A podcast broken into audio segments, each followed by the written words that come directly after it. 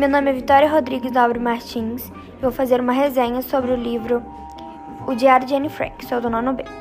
O Diário de Anne Frank é um livro que relata a adolescência de uma menina judaica que tem apenas 13 anos e estava vivendo justamente no contexto mais difícil da história, a Segunda Guerra Mundial.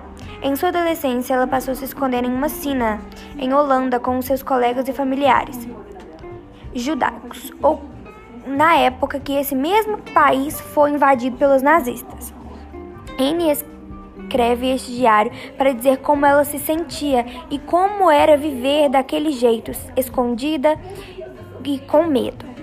Aproximadamente um ano depois, o esconderijo de onde Anne vivia foi descoberto. Ela foi capturada e morreu com seus 14 anos.